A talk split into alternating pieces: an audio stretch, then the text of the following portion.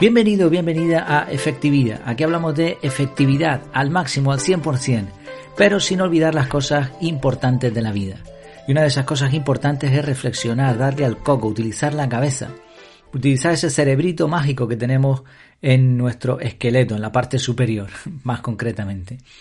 De hecho, hoy vamos a hablar precisamente de eso, de reflexionar, de darnos cuenta de lo que está sucediendo a nuestro alrededor. El título es Se gana si se aprende.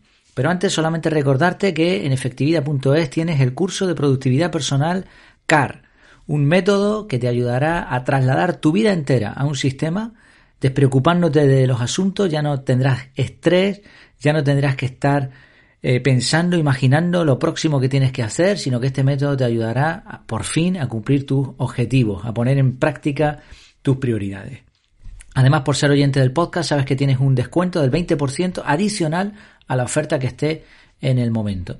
Para ello tienes que aplicar el cupón podcast20. Lo tienes en las notas del programa. Ahora sí, vamos allá. Se gana si se aprende. Leía hace un tiempo una frase que me encantó. El autor es Francisco Alcaide y el libro Aprendiendo de los Mejores. La frase es, unas veces se gana, otras se aprende. Es un concepto muy interesante porque termina siendo un ganar-ganar. Si ganas en algo, fantástico, pero si pierdes, te toca parar y reflexionar, es decir, aprender, justo lo que decimos en la introducción del podcast. Con lo cual, al final termina ganando también, porque has aprendido.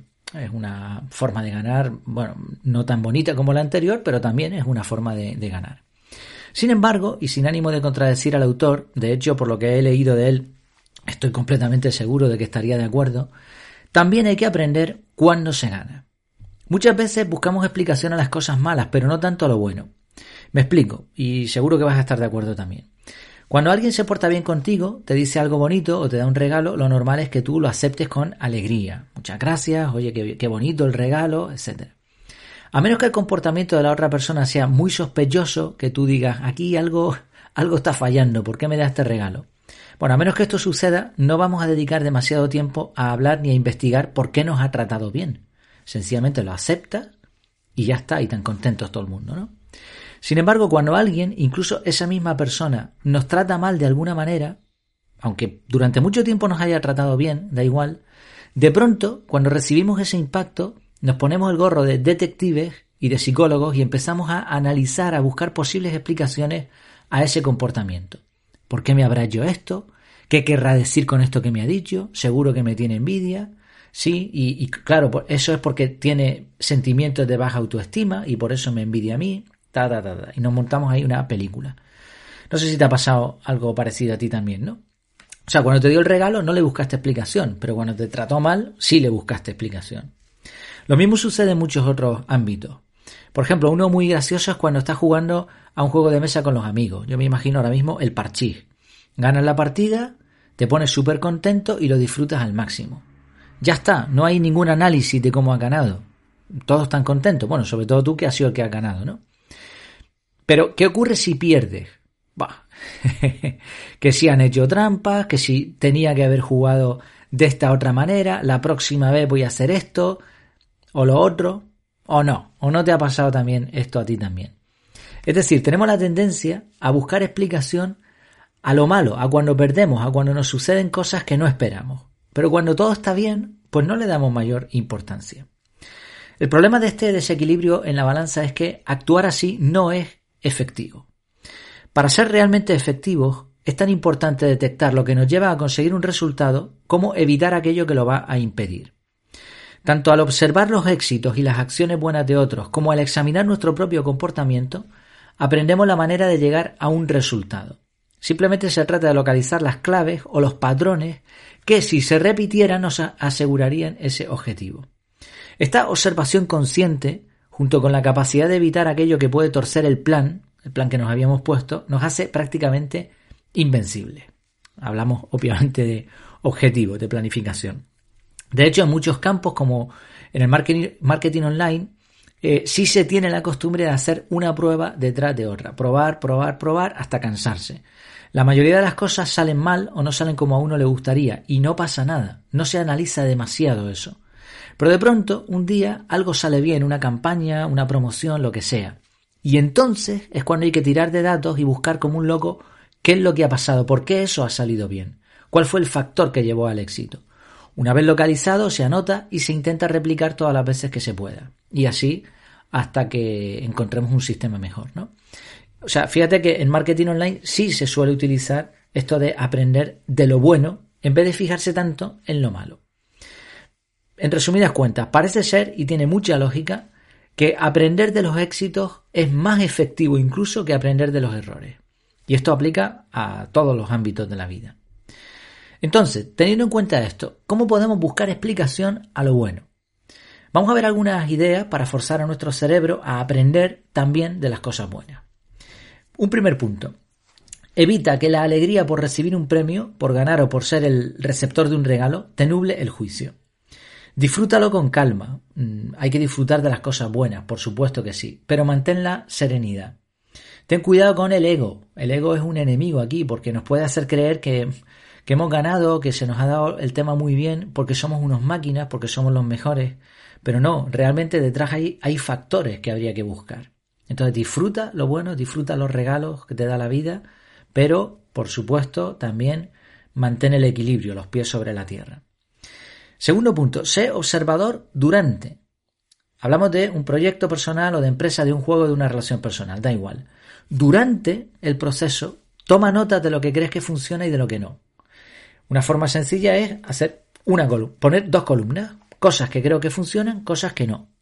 Posteriormente, esto nos va a servir para hacer un análisis de si lo que creíamos funcionó o no. Tercer punto, hazte preguntas. Como siempre, las preguntas son la clave de muchas cosas. ¿Por qué? ¿Cómo se ha producido este resultado? ¿Cuál ha sido el proceso? ¿Ha ocurrido más veces? ¿Qué hubiera pasado si este factor en concreto hubiese sido distinto? Y otro punto más, haz preguntas a otros. Usa las mismas preguntas que te harías a ti mismo y compara las respuestas finalmente. Otro punto más, haz pruebas. Lo mencionábamos antes de pasada. Usa aquello que crees que funciona para ejecutar pruebas A-B, test tipo A-B. Es decir, haces dos pruebas a la misma vez y observas los resultados. Esto no es una ciencia exacta, pero sí nos permite cambiar los factores y repetir el proceso. Es decir, si tú haces una prueba, ¿no? Vamos a poner, Vamos a poner que, haces una campaña publicitaria. Imagínate que tienes una empresa, tienes un producto que quieres vender. Y ahora haces una campaña publicitaria. En vez de hacer una sola, lanza dos campañas a la vez. Una, por ejemplo, con una fotografía impactante y otra con una fotografía un montón de bonita. ¿no? Una agresiva y otra, pues, un poco yendo a los sentimientos. Observa los resultados y cuando veas que ha funcionado mejor, elimina de ese, en la siguiente prueba, elimina la fotografía que no te ha ido tan bien. Y ahora cambia otro factor. Ahora pon la misma fotografía en los dos test, pero cambia el formato, en vez de hacer una pregunta a lo mejor, pues una reflexión o una frase famosa. ¿no? Es decir, no sé si más o menos me explico. La idea es hacer pruebas y ir cambiando entre factores que tú creas que puedan ser determinantes para el resultado que has obtenido. Esto es mucho más complejo, pero bueno, es un pequeño resumen. Y otro punto más, busca información de calidad. Por más que la observación y el aprendizaje personal sean útiles, es poco efectivo intentar eh, reinventar la rueda en cada proceso, en cada objetivo que nos pongamos. Seguramente ya alguien ha pasado por ahí y ha hablado, ha compartido de cómo lograr eso que tú quieres lograr también. En determinados ámbitos un curso online puede ser la clave, en otros una búsqueda en Google o a lo mejor una formación específica. Son algunos puntos, algunas ideas, seguramente hay cientos más a tener en cuenta para lograr nuestros objetivos, aprendiendo lo que hay que hacer y también lo que hay que evitar. Pero fíjate, si simplemente eres consciente de la importancia de mantenerte atento a ambas cosas, a lo bueno y a lo malo, seguramente ya habrás dado un buen salto hacia adelante. Y así llegamos a la conclusión del título. No es ganar o perder lo importante. O sea, es importante, pero no es esa la clave. Unas veces se gana y otras veces se pierde. Esta es la realidad. La cuestión es aprender de ambos resultados, porque al final se gana si se aprende. Y terminamos con una frase de Confucio. Se le atribuye a Confucio, por lo menos. Cuando veas a un hombre bueno, trata de imitarlo. Cuando veas a un hombre malo, examínate a ti mismo. Qué frase tan potente y qué bien expresa la idea que hoy teníamos en este audio. Hay que aprender de lo bueno, cuando veas a un hombre bueno, imítalo, pero también de lo malo. Cuando veas a un hombre malo, examínate a ti mismo para que no te pase lo mismo.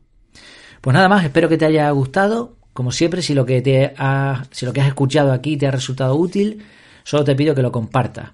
Piensa en alguien a quien pueda ayudar esta información y pues mira, un WhatsApp, un mail o simplemente difunde este audio en la red social que uses. Recuerda que dar produce felicidad y que en la unión está la fuerza. El objetivo es que más personas puedan ganar efectividad y mejorar así sus vidas. Me despido. Hasta la próxima, hasta que nos veamos de nuevo, virtualmente, claro está. Que lo pases muy bien.